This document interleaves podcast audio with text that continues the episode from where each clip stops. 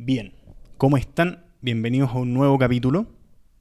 Mi invitado de hoy en realidad no necesita presentación.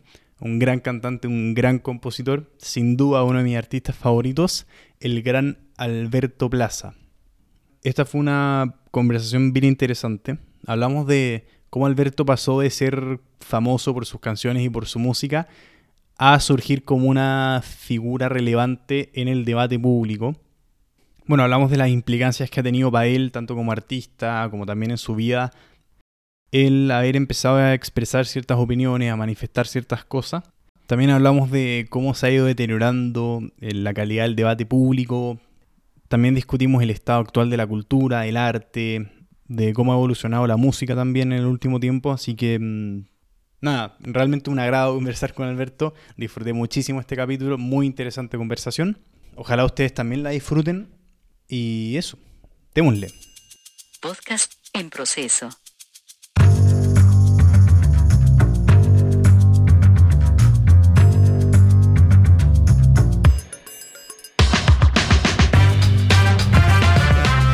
Estamos a nivel de producción de Plaza en tu casa esto. Plaza en tu casa, ya, espérate. Bien, esto ya está grabando, está grabando, perfecto. Bueno, muchísimas gracias. eh, un agrado tenerte acá. Y quería empezar hablando de, pues justo hoy día en la tarde estaba viendo, para preparar el capítulo, estaba viendo la, la versión que grabaste de Que cante la vida para el terremoto, el 2010, con varios artistas de Latinoamérica. Y mm, creo que sería interesante empezar hablando de, de- bueno, y eso también, eh, estuviste en la Teletón del 2011, si no me equivoco, también cantando Que cante la vida en la apertura, 2010-2011.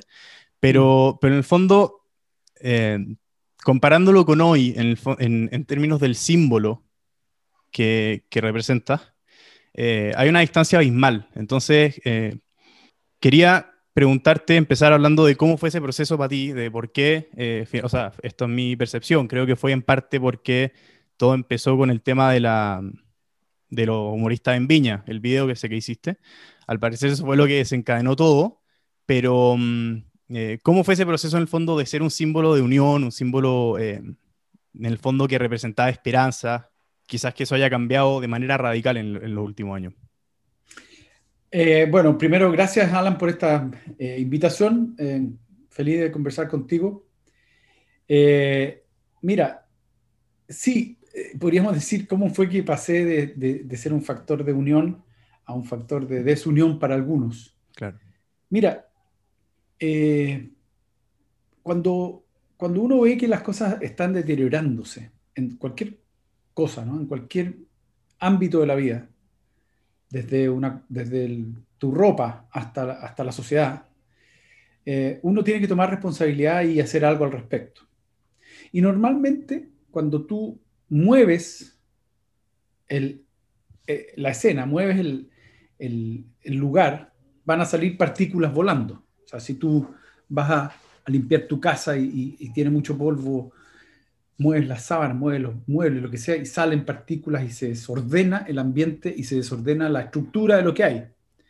Yo en un momento decidí salir a hablar porque me di cuenta de que se estaba deteriorando mucho eh, la, convivencia eh, en Chile. Eh, y yo sentía que tenía que hacer algo al respecto. Lo sigo sintiendo, por supuesto. Pero en ese momento, cuando, ya que tú me citas el, eh, el, el momento en que yo hablé del Festival de Viña, eh, como que para mí fue la gota que rebalsó el vaso. Eh, el momento en que decidí que había que hacer algo, porque alguien tenía que ponerle el cascabel al gato. Y evidentemente saltaron partículas, sal- saltaron elementos que se sintieron muy tocados. Eh, pero yo, consciente de eso, lo hice igual, porque eh, la otra opción es quedarse absolutamente inmóvil y no hacer nada y dejar que las cosas avancen sin poner un punto de alerta. Eh, tú me citas el, cuando dice que cante la vida con 28 artistas, cuando dice que cante la vida, que, canté también en Chile, en la Teletón, era una, una acción que unía a todo el mundo, Eh, cierto. Y sigo cantando a, a la unión y a la unidad en general. Pero cuando uno ya ve que las cosas están eh, degradándose tanto, ya no puede quedarse sin hacer nada. Y hay que tomar partido. Y yo tomé una posición eh, y me puse a hablar desde un punto, desde, una, desde un punto de vista. No es que uno hable desde ninguna parte, uno habla desde un punto de vista. Y ese punto de vista lo he dicho claramente y me ha significado problemas, me ha significado eh, mucha censura, pero también ha hecho un aporte a la conciencia de mi país. Y esa reacción tan adversa, porque lo, que sí estuve viendo es que ese comentario, en particular el de Viña, que, no sé si estoy equivocado ahí, eh, fue el que empezó en el fondo con toda la reacción adversa hacia, hacia ti como figura pública. Sí. Eh, lo, que, lo que me, me, dio la sensación de que la reacción fue muy desproporcionada. O sea, a mi opinión, no fue tan grave el comentario, no fue, nadie, nadie se vio atacado de manera personal, sino que, eh, o sea, obviamente estuvo mm, una humorista que estuvo ese año em, involucrada, pero no fue un ataque personal, fue un ataque, digamos, más a, su trabajo en Viña en específico, pero la reacción, sin embargo, fue salvaje, o sea, fue brutal. Entonces, ¿te esperáis ese nivel de reacción?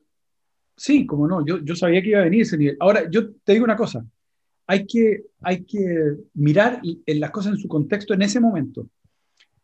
Eh, yo había visto, estaba viendo el festival, como todos los años, y me había parecido que el primer día había habido un humorista muy grosero, muy vulgar, no, recuerdo su nombre.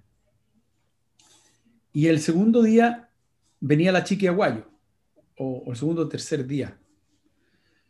y, empecé a verla y de repente sacó unas tallas que eran de, una vulgaridad que no corresponde al Festival de Viña. Entonces apagué el televisor y dije, esta cuestión no, da para más. Entonces me escribí una carta al Mercurio. Y en la, en la carta al Mercurio utilicé la palabra flight. Dije que los flights se estaban apoderando del festival. Y evidentemente es una palabra fuerte. Es un ataque fuerte para muchos. Pero es un, es un hecho real. Se estaban, los flights se estaban apoderando del Festival de Viña como de hecho ha ocurrido, ya, ya están instalados. Eh, la palabra dolió mucho y llamó mucho la atención que yo la usara, porque yo estoy eh, identificado históricamente con una persona que no voy a eh, utilizar un, como una manera de comunicarme tan dura, ¿no? Claro.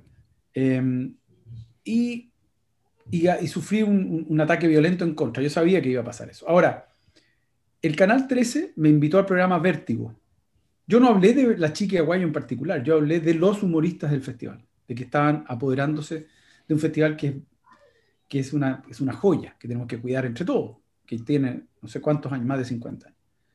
Entonces, la, la producción del, del, del, programa Vértigo me invitó a mí y también invitó a la chica Aguayo. Y ahí se produjo un encuentro entre los dos y una discusión, un intercambio desde puntos de vista bastante durito, y entonces todo como que se fue y se centró en como que casi que había habido una pelea entre la chica Aguayo y yo y que yo había atacado a la chica Aguayo y qué sé yo, pero la verdad que nunca, nunca estuvo en mi propósito atacar puntual y directamente a la chica Aguayo. Sí, además yo la encuentro súper talentosa ella y, lo que pasa es que creo que malgasta su talento porque lo utiliza mal, porque lo utiliza eh, hacia, hacia un humor que es vulgar y que es destructivo. Eh, pero eso fue. Y, por eso que se generó como bandos, una cosa muy extraña, que obviamente es lo que a los medios de comunicación les gusta, si ellos hacen el circo romano y uno, uno simplemente es el gladiador. Mm. Pero a ellos les fascina porque tienen rating y, les, les, funciona. Claro, de hecho, de hecho, en ese sentido, con respecto a los medios de comunicación, creo que también puedo estar equivocado, pero me parece que, que tu caso, como fue el primero de una figura pública tan querida y tan conocida, no solo en Chile, sino que en Latinoamérica, que fue víctima en el fondo de esta eh, policía de la corrección política, quizás. Porque en Estados Unidos ya había empezado, esto fue el 2015, 2016, si mal no recuerdo tu, tu caso, eh, todo este tema que empezó. Pues sí, puede ser. 2016 o 2017 creo que puede haber sido incluso. Está bien, pero, pero por ahí... 2016 puede ser. Sí, y bueno, este fue un proceso que en Estados Unidos ya se había visto antes. De hecho, hay un, hay un autor que se llama Jonathan Haidt, que es psicólogo de la Universidad de Nueva York, que ha escrito un libro de cómo en el fondo se había empezado a deteriorar esta cosa desde el 2012 más o menos, pero en Chile creo que fuiste el primer caso, ahora ya está, o sea, la funa y la cancelación y la censura ya está lamentablemente totalmente masificado, claro, pero, pero, pero creo que fuiste el primer caso más, más notorio, más mediático en el fondo. Bueno, y sobre todo porque, porque yo salté de, una, de un perfil a otro de, mm. de, forma demasiado rápida y violenta, digamos. O sea, yo históricamente era identificado con una persona como muy moderada, si podríamos llamarlo. Y de repente me pongo a hablar cosas que son duras, evidentemente, cosas que, que van a sacar ronchas, ¿no? Eh, también hablé después contra el feminismo extremo, y, ahí, de ahí en adelante ya he seguido eh, hablando fuerte. Eh, sí, y, y, ¿sabes qué? Lo que pasa es que si tú te fijas esta degradación que, que yo advertí y que puse énfasis y ojo en este festival, se, se, ha dado a todo nivel, o sea, está extendida en la sociedad esta degradación. Imagínate tú que el artista que más sonó en Spotify en el año 2020 es Bad Bunny. Eso, eso habla del estado moral del planeta, ya no de Chile, del planeta. Que, que, un artista como Bad Bunny sea el artista más tocado en Spotify indica un estado de, degradación absolutamente profundo. Mm.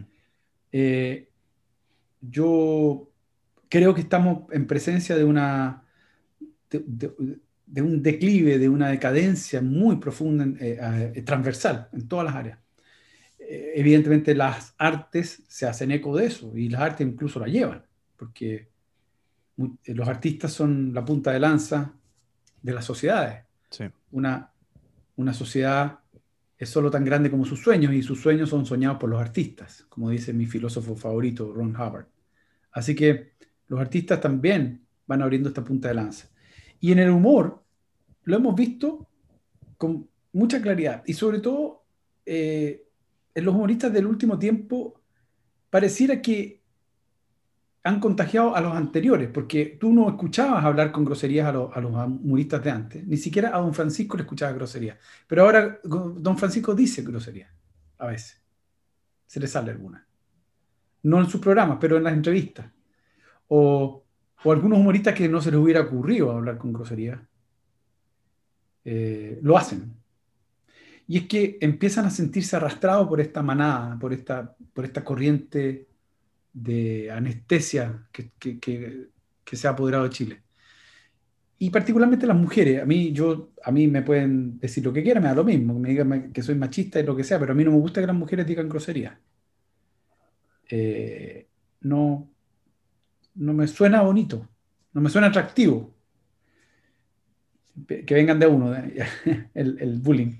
Pero me da lo mismo, yo soy hecho a la antigua. Yo soy de los que le abre la puerta a la mujer, los que se para cuando llegan eh, y hay visitas y mantengo esas costumbres, digamos, esas costumbres que me gustan. Claro, de hecho, eh, con respecto a la, a la degradación cultural, eh, bueno, lo de Bad Bunny, evidentemente la gente mía, mis amigos, todos son fanáticos. Eh, déjame contarte, aprovecho de, estuviste en el puesto número 3 de mis artistas más escuchados este año. Pero, claro. Em, claro, en el fondo, de hecho, hay un dato bien interesante que estuve conversando con un amigo que, que, es fanático de Bad Bunny. Le digo que no, es, no, es, no creo que sea casualidad que Santiago de Chile sea la ciudad que más reggaetón consume en el mundo. O sea, algún efecto eso debe tener sobre la cultura, sobre, sobre cómo nos ¿Es así? Yo creo que sí.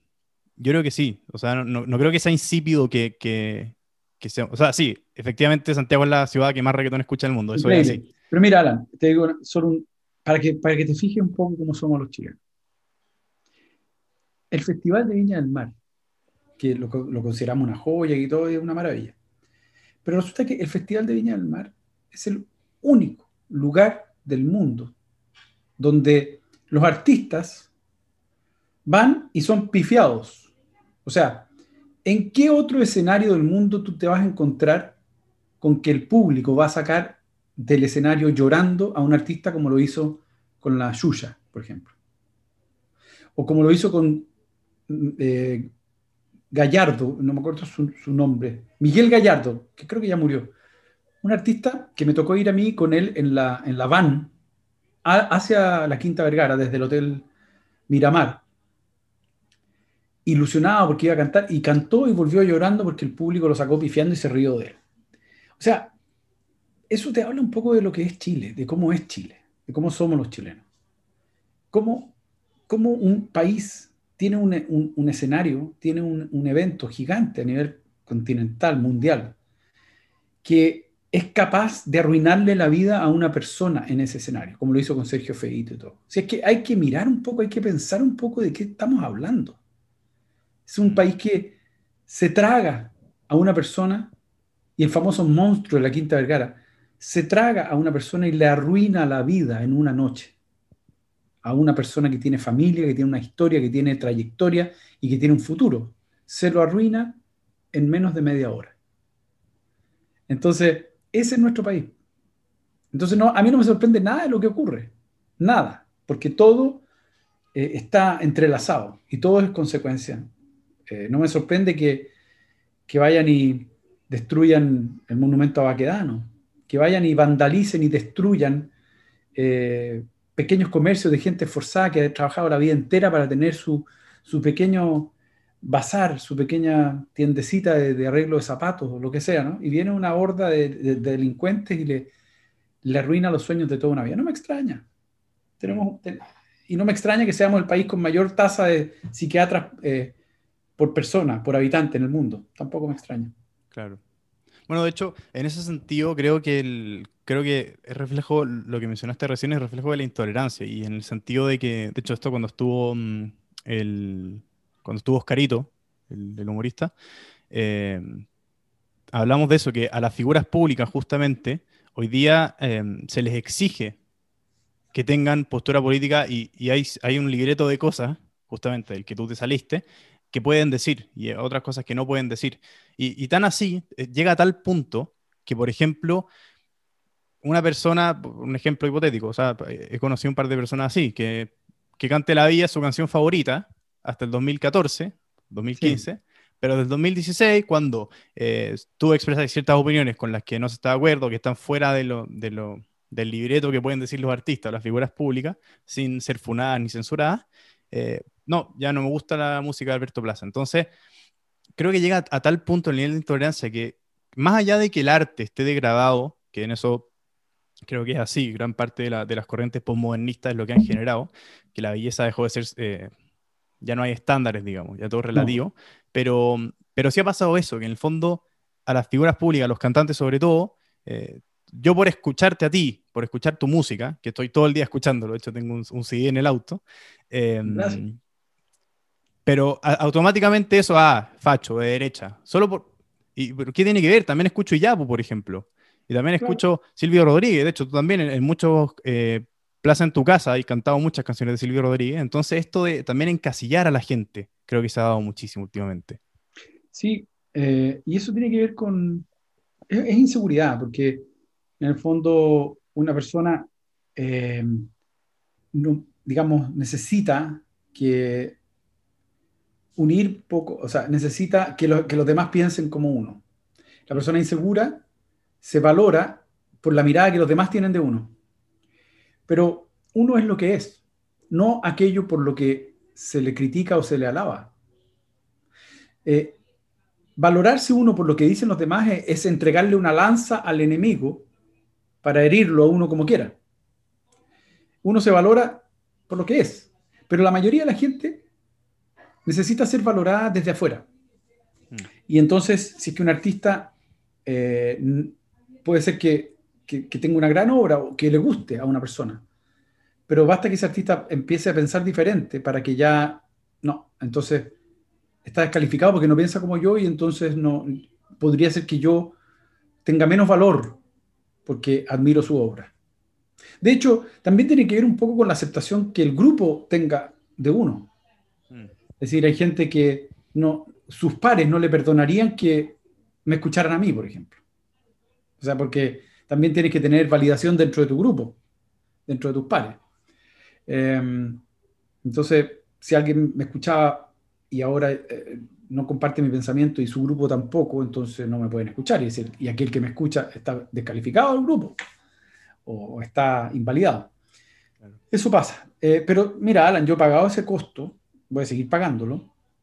Y, y el, y el beneficio que tengo es el de tener en paz mi conciencia. Y ese, no hay nada que pueda hacerme cambiar ese, ese beneficio. O sea, no hay, me da lo mismo pagar cualquier costo, porque finalmente me voy a la cama, a dormir con la conciencia tranquila de que estoy haciendo lo que creo correcto para mis hijos y para la sociedad.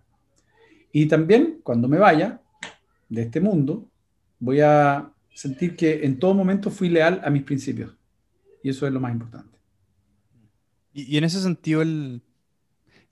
creo, que hay un problema que, mencionaste justamente, que es el de que hoy se necesita la aceptación en el fondo hay poca gente que dice, ¿sabéis qué? Voy a defender mis principios y mis creencias a pesar de las consecuencias, a pesar de que ciertos grupos, de perder la aceptación de ciertos grupos, eh, pero lamentablemente creo que hay muy poca gente que está dispuesta a asumir ese costo hoy en día. En el fondo, eh, hay, gente como tú que, que si bien uno puede uno puede estar de acuerdo o no, o sea, yo he tenido ya, este es el capítulo número 19, mucha gente que he conversado con la que, claro, hay opiniones que estoy de acuerdo, otras que no, pero eh, en lo que sí, lo que sí destaco siempre es la valentía a decirlo, porque creo que hay una, hay una frase que dice el representante de Luis Miguel en la serie que está en Netflix, que dice, nunca nadie se arrepiente de ser valiente. Entonces, eh, y claro, yo al final por eso eh, destaco tanto a personas como tú, que además de admirarte musicalmente... Mm, eh, está ese factor, en el fondo, a pesar del costo, que creo que para ti en particular era gigante, te atreviste a, dar tu opinión, a defender ciertas cosas, eh, aunque pueda no estar de acuerdo con alguna, eso no tiene nada que ver, para mí eso es lo de menos, en el fondo es el valor de defender ciertas cosas, pero creo que son muy pocos, entonces nunca te dio esa sensación de que está ahí como, este, eres la única persona que está remando para ese lado pero, pero finalmente tu esfuerzo en el fondo no va, no va a repercutir quizás, como nunca te ha, te dado esa sensación. No importa, no importa. Eh, soy de los pocos que están remando, no soy el único, pero soy de los pocos que reman y, y siento que, que, hay muchos que no lo hacen porque no se atreven, porque perderían mm. todo. Yo probablemente pierda todo, he perdido casi todo eh, y probablemente lo pierda todo, pero si me tengo que dedicar a otra cosa, por eso lo hago y si me tengo que mañana dedicar a, a trabajar en, un, en, una oficina o en, un, en lo que sea, vendiendo cosas, lo voy a hacer. Pero voy a estar tranquilo con mi mm. conciencia. Mm. Porque eso es lo más importante. Si lo más importante es que uno sea fiel a lo que cree, porque si uno se traiciona a uno mismo, entonces es muy fácil que traicione a los demás. Claro.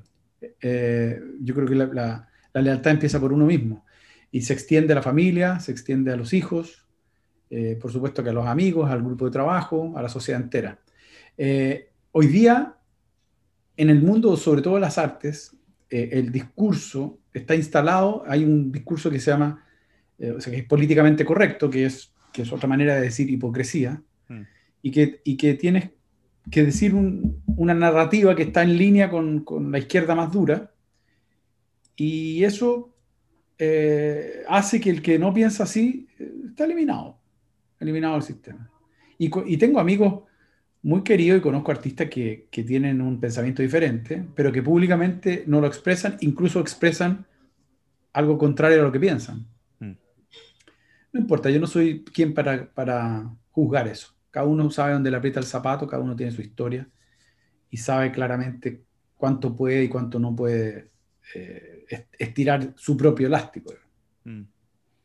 Y, mm, en torno a, esa, mm, a ese rol que juega la, cultura, el arte, la música en particular en tu caso, en la sociedad, ¿no viste quizás un, camino de eh, mover un poco el piso eh, desde ese lado, del lado artístico, a través de la música, más que pasando a, en el fondo, ser, un, ser una influencia de opinión, quizás? Es que eh, en el pensamiento que yo tengo, la obra, la música no es una vía eh, viable, valga la redundancia, uso las dos palabras intencionalmente, no es una vía viable para transmitir y para convencer el pensamiento que yo tengo. Distinto es que si yo decidiera, eh, porque hay canciones que que, que llaman a un determinado movimiento revolucionario o a cosas como esa y que van a encontrar mucho eco en la gente. Pero si tú llamas a lo contrario de la revolución, eh, no van a encontrar un gran eco. Entonces la, la, música no se transforma en ese caso. La música es un vehículo cuando, cuando está al servicio de la izquierda, pero al servicio del pensamiento de derecha de centro derecha no, no, no es, un no es viable. No es viable. ¿Y por qué? O sea, cl claramente eh, se te asoció en el fondo con ese lado del espectro. Eh, esa, esa, asociación la tenías contemplada dentro de los efectos que, que iba a tener el, el, manifestar tus opiniones públicamente?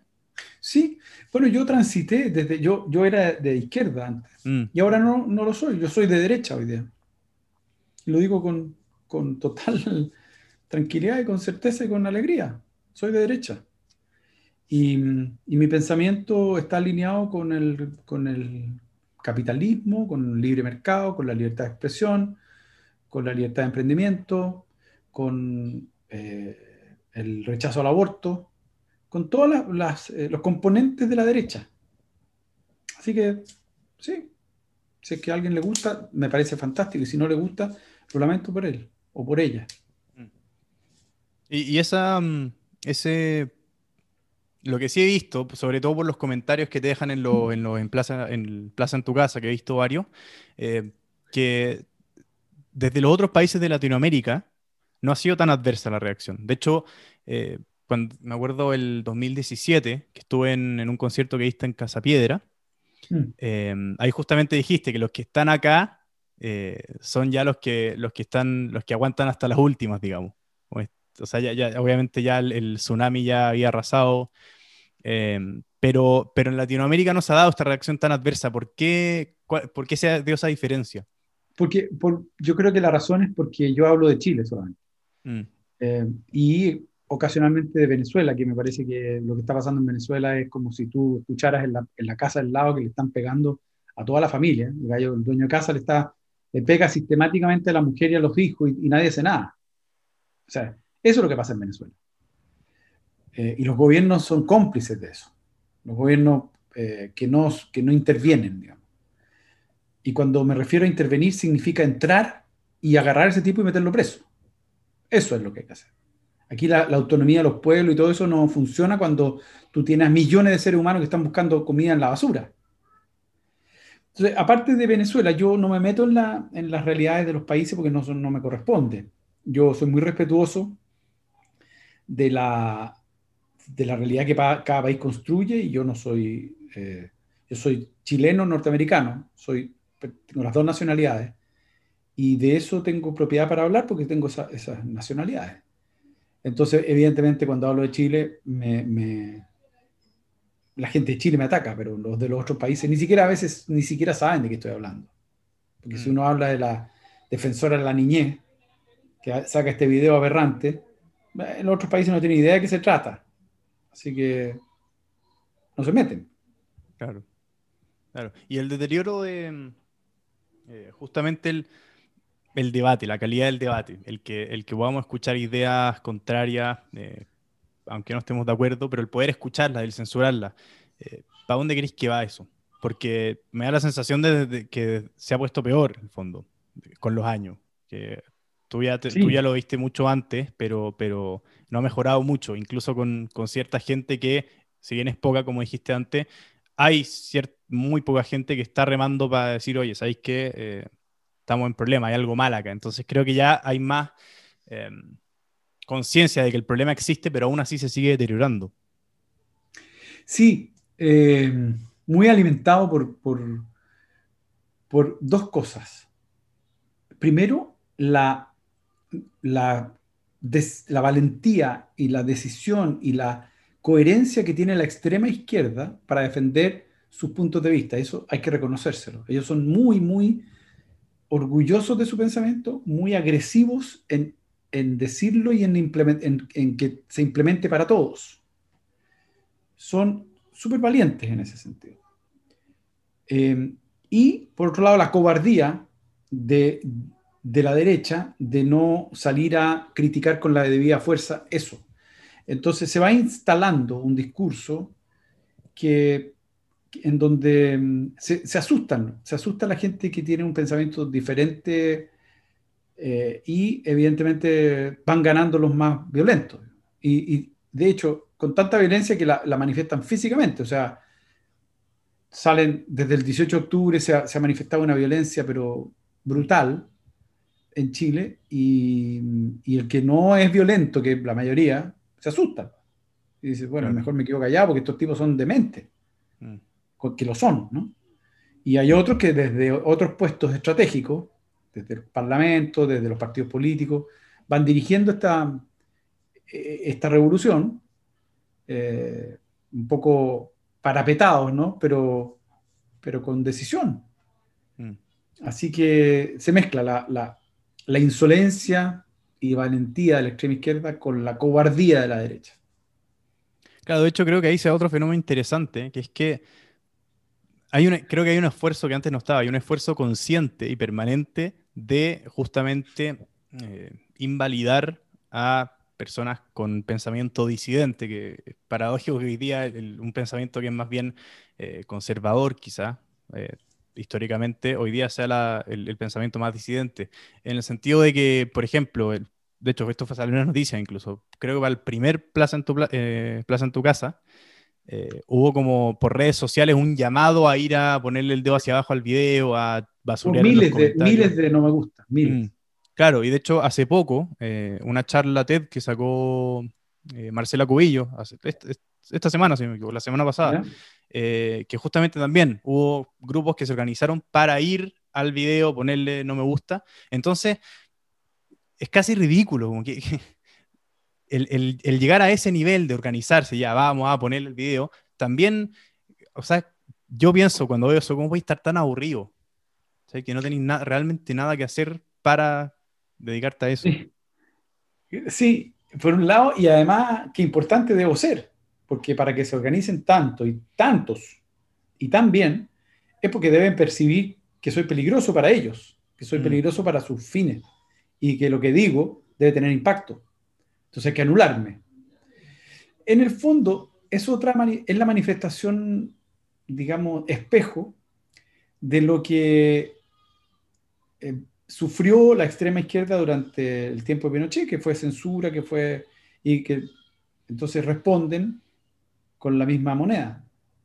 Eh, y muchos de los, que estuvieron presentes en ese tiempo y que sufrieron censura y que se fueron del país, que hoy día quieren implementar esa misma la Carmen Hertz, por ejemplo. Eh, ella, ella está tratando de implementar leyes de censura. Em, pero ella sufrió la censura, entonces eh, es totalmente demencial lo que, la salida que le busca. En fondo, responde con, con venganza. No, no hay justicia, es venganza. Mm. Eh, y yo que soy un demócrata, yo creo que todos debemos tener el derecho a expresar nuestros pensamientos, independientemente de que al que lo reciba le guste o no. Porque el hecho de que, de que no le guste es precisamente el ejercicio de democracia y de libertad de expresión que tenemos que hacer. Porque si a todos les gustara, no, no, no tendría sentido que hubiera libertad de expresión. Si es que todos pensáramos lo mismo. Eso ya no hay libertad de expresión. Si tú imagina un mundo en que todos pensamos exacto, entonces la libertad de expresión no se justifica. Eh, uno, uno de, los, de, los, derechos humanos, que es la, libertad de, expresión, no, no, debería estar. Está precisamente porque se debe ejercer el, eh, el, el, se debe ejercer la acción o el, hecho de aceptar que una persona piense diferente y tolerarlo. Mm. En eso consiste, si no, no tiene sentido. Claro, claro. Y en ningún minuto, eh, porque ahora claramente, eh, bueno, sacaste una canción hace, hace un par de meses, o sea, claramente la, a pesar del, del, encierro de las cuarentenas, eh, todavía seguís preparando música. De hecho, en un plazo en tu, casa comentaste que, tuviste que correr varios conciertos. Entonces, claramente, em, todavía hay cierta proyección musical, en el fondo, en, tu carrera. Y, viendo, viendo lo, que, lo que es ahora en el fondo, el, el cuadradito al que te asignaron, al que te rezagaron, digamos versus lo que era antes. Nunca, nunca, de, nunca decís, ¿sabes qué chuta? No, quizás de haber dicho de otra forma o, o, habían otras maneras de, en el fondo, plantear las cosas de tal manera de, porque es tremendo, o sea, fue tremendo el ver el, el concierto, en, o sea, la canción con 28 artistas en el 2010. Eh, versus la, la, imagen que se te atribuye ahora, creo que injustamente además, eh, es tremendo el cambio. Entonces nunca fue como, quizás había otra forma, nunca pensaste Pero, eso. No, sí, está bien, es, es, es, verdad, Alan, lo que tú dices. Eh, hubiera sido la forma que yo decidí no tomar, que era la de quedarse callado y no tomar responsabilidad. Mm. Eh, claro, eso me deja a mí feliz, me deja contento en mi casa, me deja, me permite seguir trabajando, pero me deja con la conciencia sí. eh, intranquila porque no estoy haciendo nada al respecto. Ahora, eh, hoy día, claro, yo tengo, estoy relegado a un punto muy, muy pequeño, muy insignificante del espectro musical, mm. pero en, el, en, el, en la conciencia de la gente, aún de los que me denostan y me, y me agreden, estoy seguro de que existe la observación de que por lo menos soy valiente y de que me la juego por lo que pienso. Independientemente de que me quieran destruir. Pero hasta el más enemigo reconoce o debe reconocer en mí honestidad. Y honestidad para decir lo que pienso y valentía.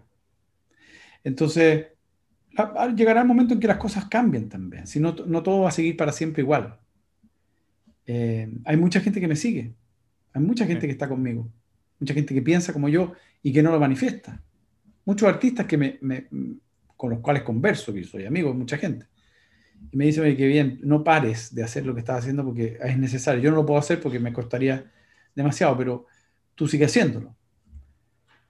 Así que, y, y si, como te dije, Alan, si, si desaparezco por completo, no importa. Habré vivido una vida honesta, fiel a mis principios, y quedará mi obra para el que quiera escucharla. Y en y con e-, esos artistas, justamente, que gente que se te acerca y te dice, oye, eh, yo no lo voy a hacer, pero tú dale. ¿No notáis cierta, eh, como, chuta, pero ¿por qué yo sí y tú no? O sea, ¿por qué tú también puedes asumir el costo? Como que hay, siento que hay cierta hay cinismo en, ese, en, esa, en esa forma de verlo. Como tú dale, yo no lo voy a hacer, pero dale, te apoyo. Es que, es que lo que te decía, yo, yo creo que cada uno sabe dónde le aprieta el zapato. Uno no puede meterse a juzgar por qué otro hace algo o no lo hace. Mm. Eh, yo sí estoy, eh, eh, yo creo que uno tiene que criticar cuando alguien destruye, como lo hice yo con, con el Festival de Viña o como, o como lo hago con los comunistas. Claro, uno critica y saco la voz diciendo que esa gente está destruyéndolo todo. Pero no puedo criticar a una persona porque no se atreve a tomar una posición. Porque cada uno sabe la vida que tiene mm. las cosas que le costaría tomar un punto de vista y salir al frente a hablar. No todos tienen esa, esa posibilidad, no todos tienen esa capacidad ni, ni, ni tampoco tienen la, las ganas. Yo soy más, eh, he sido toda la vida más, más, más bueno para salir a, a, al frente. O sea, siempre he sido de, los que salen al frente. Si yo fui durante 12 años vicepresidente de la Sociedad Chilena del Derecho Autor, de la SCD. Soy el socio número 8, socio fundador de la sociedad, que es una sociedad que hoy día tiene más de 12.000 artistas, que es un ejemplo en el mundo. Soy de los formadores de la SCD, los fundadores. La, la SCD se formó en una reunión en el restaurante Da Carla, en el centro, entre cinco personas. Eh, el, el que fue director y, creador de la, de la, sociedad, que es Santiago Schuster, eh, Scotty Scott, gran autora ya desaparecida, Valentín Trujillo, Eduardo Gatti y yo. Esa reunión dio origen a la SCD. Y en la SCD me tocó, como vicepresidente, salir muchas veces a dar la cara por el gremio que hoy día me denosta y me ataca y me, y, me quiere hacer desaparecer.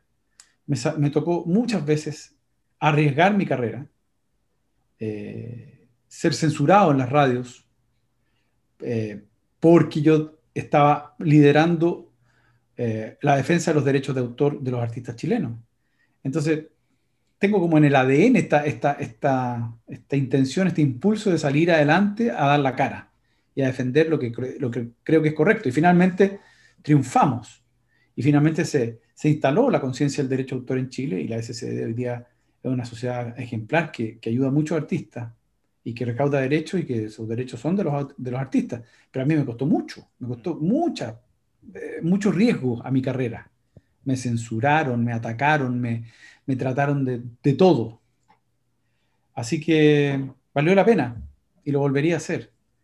Y esos mismos artistas que hoy día reciben derechos por la acción que nosotros realizamos, eh, me quieren eliminar. Nadie sabe para quién trabaja. Y en ese sentido, ya entrando un poco más a eso, que también te quería preguntar, eh, porque también en un, en un plaza en tu casa, eh, mencionaste que, que te, te, bajaron unos videos, te los demonetizaron por usar canciones tuyas, por usar el track ah, y, cantar por arriba, eh, con, la, con la digitalización de la música. ¿Eso ha, ha generado problemas nuevos para los artistas? Bueno, el primer problema que generó cuando salió el CD es que nació la copia pirata con mucha fuerza y eso arruinó a muchos artistas y a muchas compañías de discos y a muchas casas de, de ventas de discos. Tower Records, Virgin, la Feria Chilena del Disco, en fin. Eh, significó también que en Internet si bien es cierto, hay recaudación por Spotify eh, y por algunas plataformas que pagan, que pagan muy poco, eh, también existe la posibilidad de la música gratis, que tú vas a YouTube y tienes toda la música del mundo ahí. O sea, está disponible. Entonces, ha significado que la música ya no se hace para vender, sino que es un material promocional para ir a cantar en vivo. Mm. Es así como se usa una canción hoy día. Pero resulta que ni en vivo funciona porque estamos en una pandemia, entonces está, la cosa está muy complicada para, los artistas. Ahora, el, la, música, tarde o temprano, va a llegar al punto, estamos en la migración todavía, de un modelo de negocio a otro, pero está, va a llegar al punto en que va a haber total control y se van a pagar los derechos como corresponde. Pero existe, y yo lo dije en Plaza en tu casa, eh, cada vez que yo toco una canción mía, mía, completamente mía, compuesta por mí, cantada por mí en vivo, eh, letra mía, música mía, imagen mía, todo. Termina el plazo en tu casa y me caen reclamaciones de Universal, de Sony, de, BMG, diciendo, y de Peer Music, eh, diciendo que esas canciones son de ellos y que, yo estoy haciendo un cover. Bueno, eh, y me obligan a, y no puedo monetizar mm. los videos, o sea, me, me roban la plata a ellos. Eh, y es que en algún momento yo le entregué mis canciones en administración a EMI Publishing y quedó en sus registros. Pero después EMI Publishing vendió esos derechos a Universal y EMI Publishing ah, desapareció y Universal la tiene en sus registros y nunca la bajaron porque después yo, el contrato era por un periodo determinado. Y ese periodo se terminó y volvieron todas las canciones a mí. Pero ellos no las bajaron de sus registros. Entonces siguen cobrando plata, una plata que nunca me llega y se la siguen robando. Y a mí no me dejan tocarla. No me dejan ganar plata por mis canciones. Ese es el mundo que estamos viviendo. Entonces, bueno, eh, está difícil, está difícil. Mm. Y en ese sentido, con, la, con el tema de la pandemia y obviamente todos los cambios que eso va a conllevar, em, ¿cómo, cómo, en cómo se proyecta el, el, volver a los conciertos y todo eso? O sea, va, va a haber cierto mm, porque obviamente no, no es que vacuna perfecto se solucionó, no sé si va a volver al tiro, yo creo que igual va a haber cierto, cierta resistencia, digamos, a, a, volver a ese tipo de cosas. Entonces, eh, en ese aspecto, ¿cómo, cómo te proyectáis tú primero? Eh, los conciertos que tuviste que cancelar, en el fondo, eh, ¿cómo son los cambios de planes ahí y la industria en general? Mira, yo creo que estamos en una psicosis colectiva feroz, que va a hacer que sea muy difícil volver a, la normalidad en, el corto plazo, el mediano plazo, y particularmente el mundo de los espectáculos, de la música, eh, va a ser el último en normalizarse. De a poco se está abriendo algunos espacios para que los artistas pudieran eh, hacer conciertos en vivo. Pablo Herrera, por ejemplo, el otro día hizo un concierto en vivo en un lugar chiquito, pero con aforos reducidos. Por ejemplo, teatros que aceptan máximo 200 personas para que estén más separados, pero eso no dan la cifra a los productores. Mm. Entonces, yo te digo, desde aquí, de aquí a que se pueda volver a hacer algo, va a pasar, no sé si todo el año próximo por lo menos. Así que estamos en una situación de total desastre, una calamidad absoluta, es como perder la cosecha completa. Y mm, va a haber que reinventarse por completo. O sea, yo estoy en el plan de reinventarme, de buscar caminos a través de las plataformas eh, digitales, de buscar eh, eh, hacer talleres, hacer cursos, que es lo que voy a hacer por internet, y hacer que esto sea viable a futuro, porque la música va a ser lo último que vuelva. Mm. Lo último.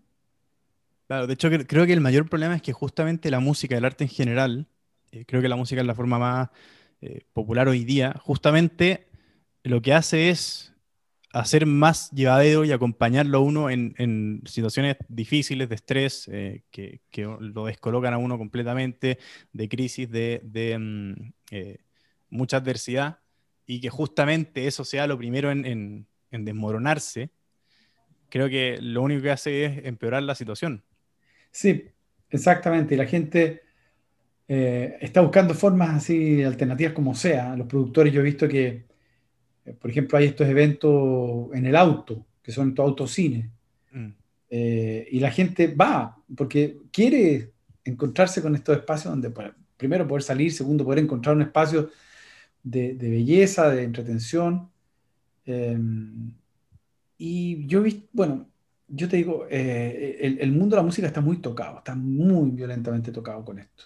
Eh, ni hablar también de los restaurantes, de los hoteles, de las líneas aéreas. Esto ha sido un desastre absoluto, pero yo creo que, yo creo que el, mundo de la música en particular eh, va a ser el, de los más afectados, de los más impactados. Porque hasta que vuelvan los conciertos como antes, va a pasar mucho tiempo. Mm. Y en el, en el mismo, en la misma línea, eh, esto ya que creo que ya, ya sí, ya hemos rato, para ir cerrando, em, te quería preguntar, tú como, como músico, ¿cómo ves el, la evolución de la música en, en el sentido de que es algo bien, bien interesante, que se ha observado mucho con, con el surgimiento del reggaetón, seguramente más de alguna crítica me va a llegar por esto, pero finalmente hoy día los, los cantantes más famosos, el mismo caso de Bad Bunny, no son los mejores cantantes, o sea, eh, vocalmente, digamos. De hecho, vi un video espectacular eh, el viernes, el viernes pasado, si no me equivoco, que comparaban justamente eh, cuando era, se llamaba Cuando cantas versus Cuando crees que cantas. Ah. Y, y, bueno, mostraban artistas no, no famosos, artistas callejeros en muchos casos, con voces maravillosas.